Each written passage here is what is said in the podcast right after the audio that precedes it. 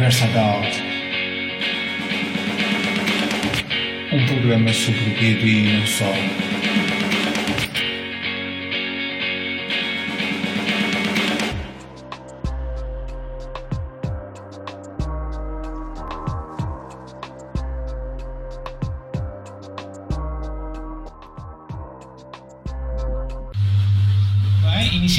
Episódio do nosso podcast. Desta vez a nossa convidada é a Joana Mosi. Tudo bem, Joana? Alô, tudo bem?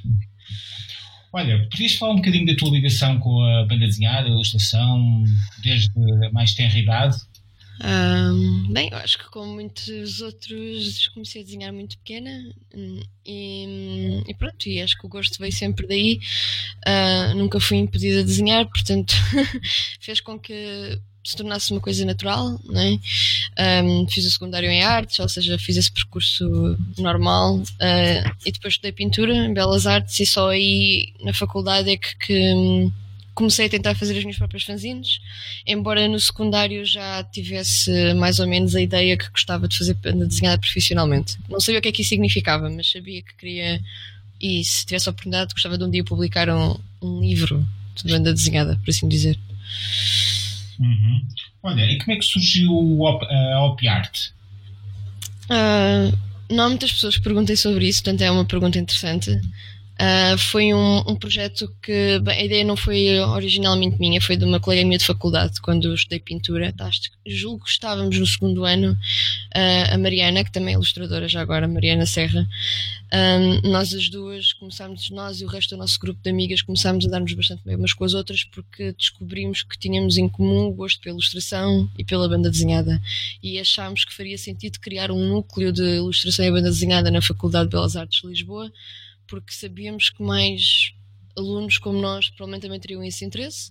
Portanto, a ideia era mesmo criarmos o núcleo para não só difundir a banda desenhada, mas para agregar mais pessoas que partilhassem eh, esse gosto e desenvolvermos atividades à volta disso.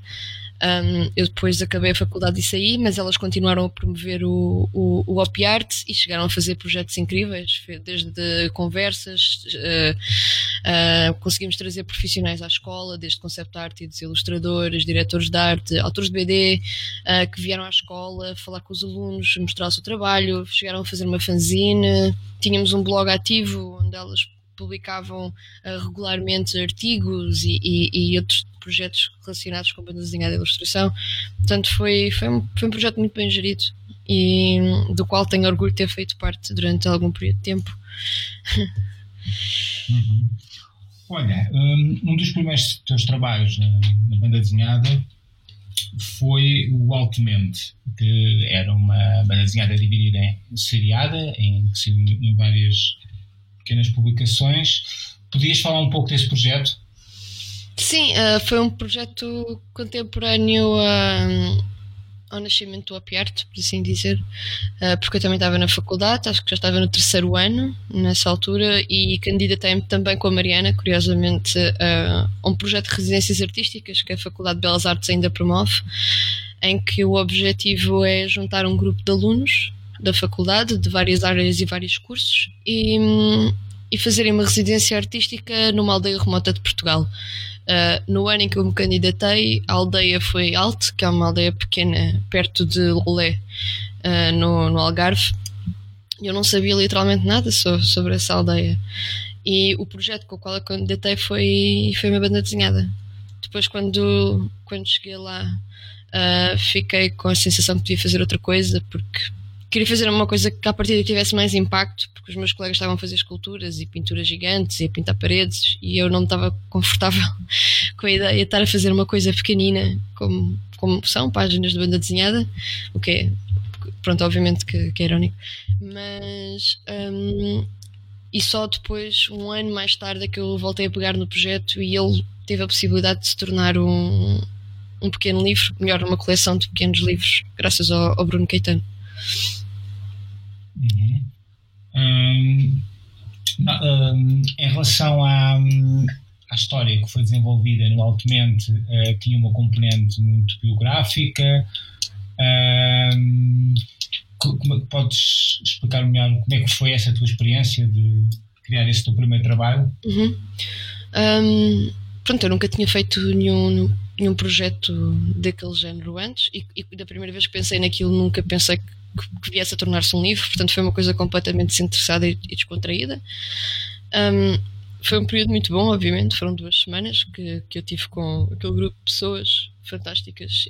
Alguns já conhecia porque eram colegas meus de turma, mas os outros eram da faculdade, portanto foi uma oportunidade de entrar em contato com outras pessoas que curiosamente faziam parte do mesmo espaço académico que eu, mas nunca nos tínhamos cruzado.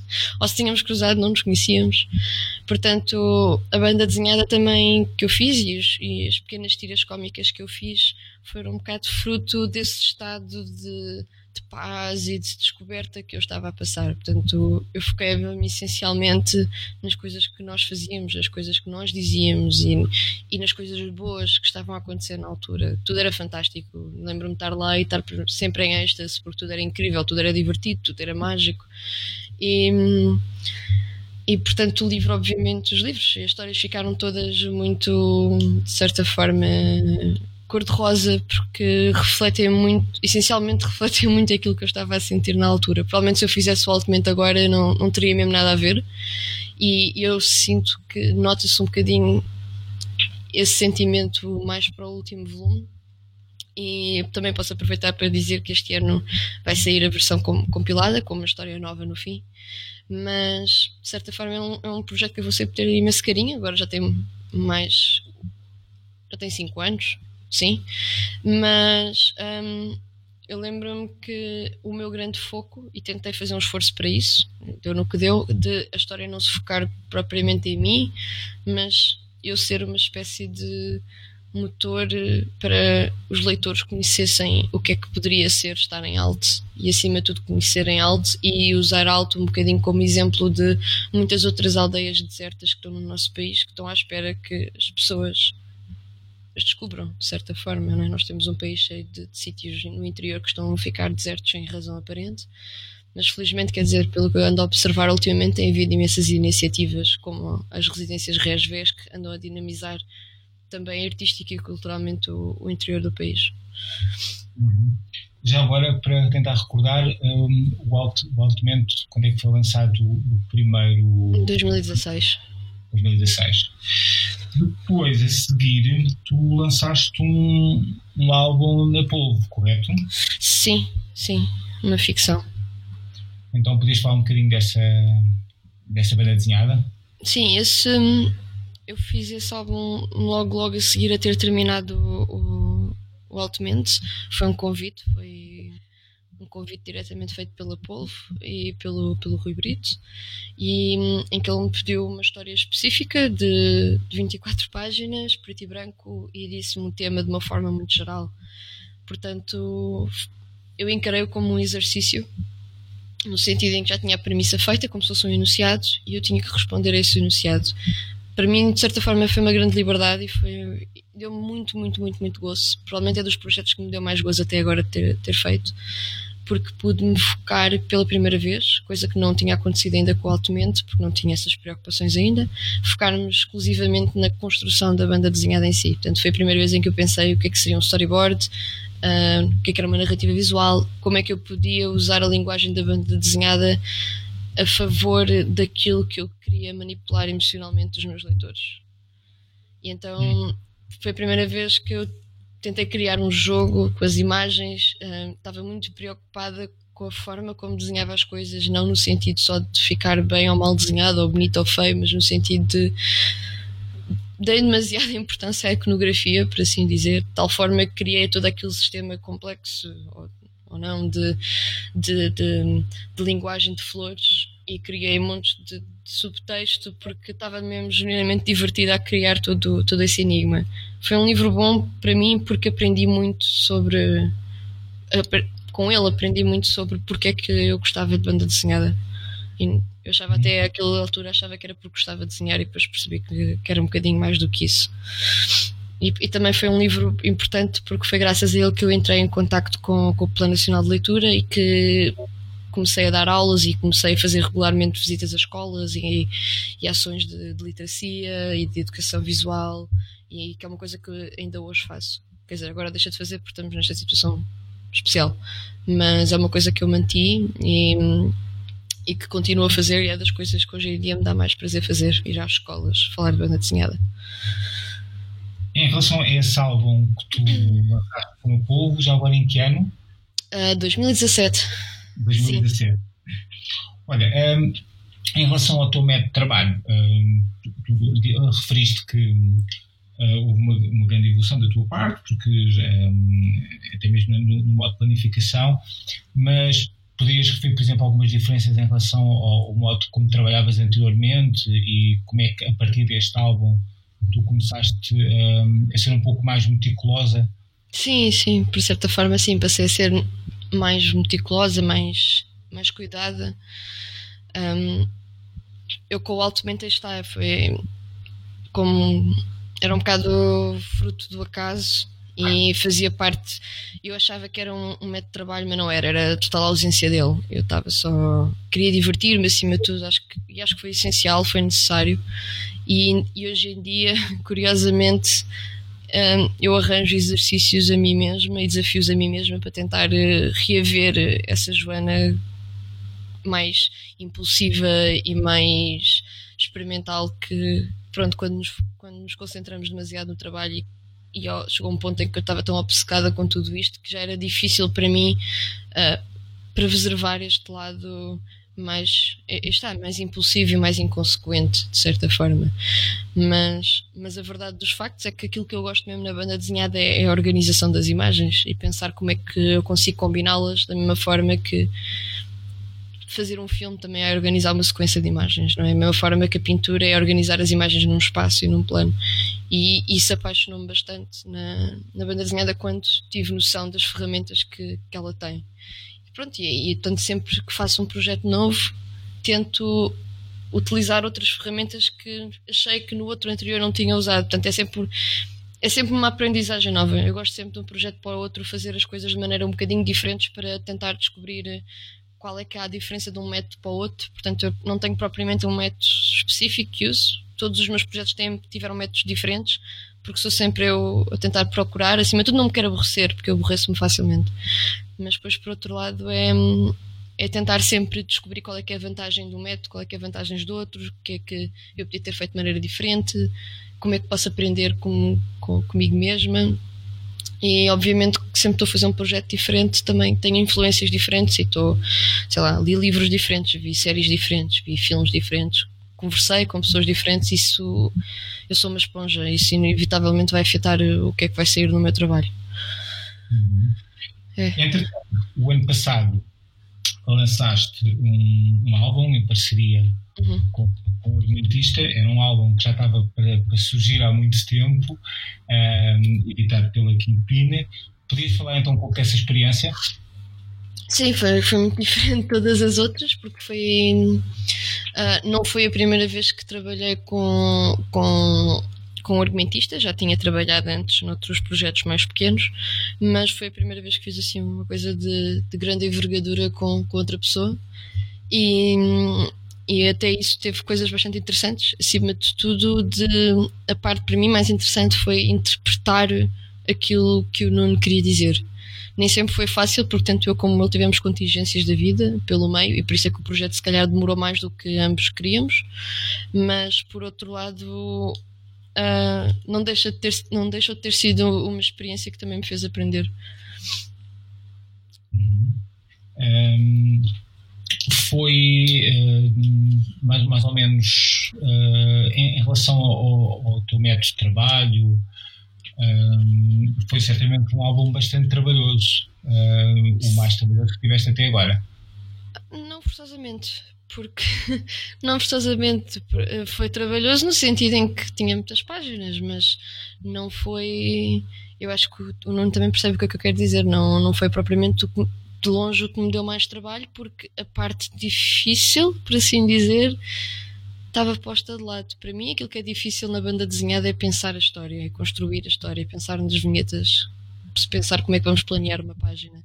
E no momento em que eu estava a trabalhar com um argumentista, esse trabalho estava dividido a meio Portanto, havia muita coisa que estava na responsabilidade do Nuno que eu não tive que, que, pensar. Tive que trabalhar, se calhar foi mais exigente no sentido técnico, porque tive que desenhar as, as 70 tal páginas e pintá-las todas. E pintar é um processo também trabalhoso no sentido físico. Agora, o caso dos catos, para mim, até agora foi, foi o trabalho que me deu mais dor de cabeça, porque sim, são só, são só 24 páginas, foram preto e branco, sobre duas meninas mas foi um livro que eu demorei seis meses só para conceber a história e depois desenhei num em duas semanas. Desenhar para mim não é toda a parte mais difícil, é mesmo pensar as coisas é que dá muitas dores de cabeça e às vezes até me tira o sono. não sei se me fiz entender. Sim, sim, sim. Olha, tu, tu, recentemente lançaste um selo que é a Erva Podias falar um pouco desse teu projeto? Uh, a Verdaninha foi um projeto que de zines, é um, é um selo de, de, de zines uh, que eu lancei com, com outra ilustradora, com o André Pereira. Uh, o nosso objetivo era, acima de tudo, publicar banda desenhada de autores jovens que precisam de uma plataforma para divulgar o seu trabalho.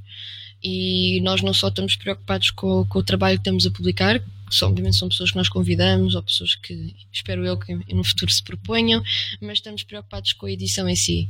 Um, isto porque ao longo dos anos também graças a andar a fazer banda desenhada, percebi-me que uma das coisas que eu gosto mesmo também na banda desenhada é o objeto livre. É uma coisa que, que, que, me faz pensar também, acima de tudo porque se nós tivermos o objeto livre em conta quando estamos a pensar na banda desenhada, também o podemos usar como ferramenta até posso dizer narrativa nesse aspecto. Ou seja, se, se tivermos em conta, é um bocado como fazer uma pintura, se soubermos quando vamos pintar, se convém e temos a noção em que suporte é que o vamos fazer, se vai ser de uma tela, se vai ser de uma tábua de madeira, e isso influencia inevitavelmente o trabalho que nós vamos lá pintar. Pronto, e eu, eu gosto de tomar o livro em si também influencia e vai alterar e vai modificar e condicionar a banda desenhada que nós vamos fazer. Portanto, até o próprio projeto do livro, toda a edição, escolher o papel, uh, o formato, tudo isso também é cuidado e faz parte da concepção de, um, de, de uma banda desenhada ou de um álbum ilustrado, daquilo que nós pudermos vir a fazer.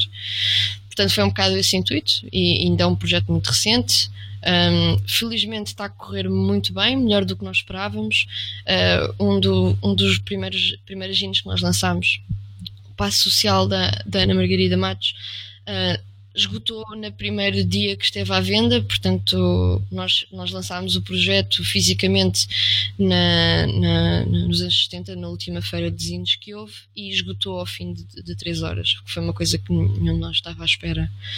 Uh, também lançámos do, o Regresso ao do, do, do Ricardo Batista, do Planeta Satélite, e, e estreámos uma, uma, uma ilustradora portuguesa, Rita Mota, que tinha o Jaqui, o Homem das Máscaras. Todos eles tiveram muito boa recepção, muito boa crítica também da parte dos blogs e de, e de outros autores nossos conhecidos. Portanto, eu fiquei muito entusiasmada e, e espero eu que isto também seja um pequeno insight de saber como é que seria ter uma, uma pequena editora. Ou seja, grande parte do meu interesse nisto é também poder fazer parte no, em todo o processo de construção de, de, de, um livro, desde o contacto com os autores, a, a, saber as suas intenções e fazer um livro crescer como como, como um filho, não é? Quase como.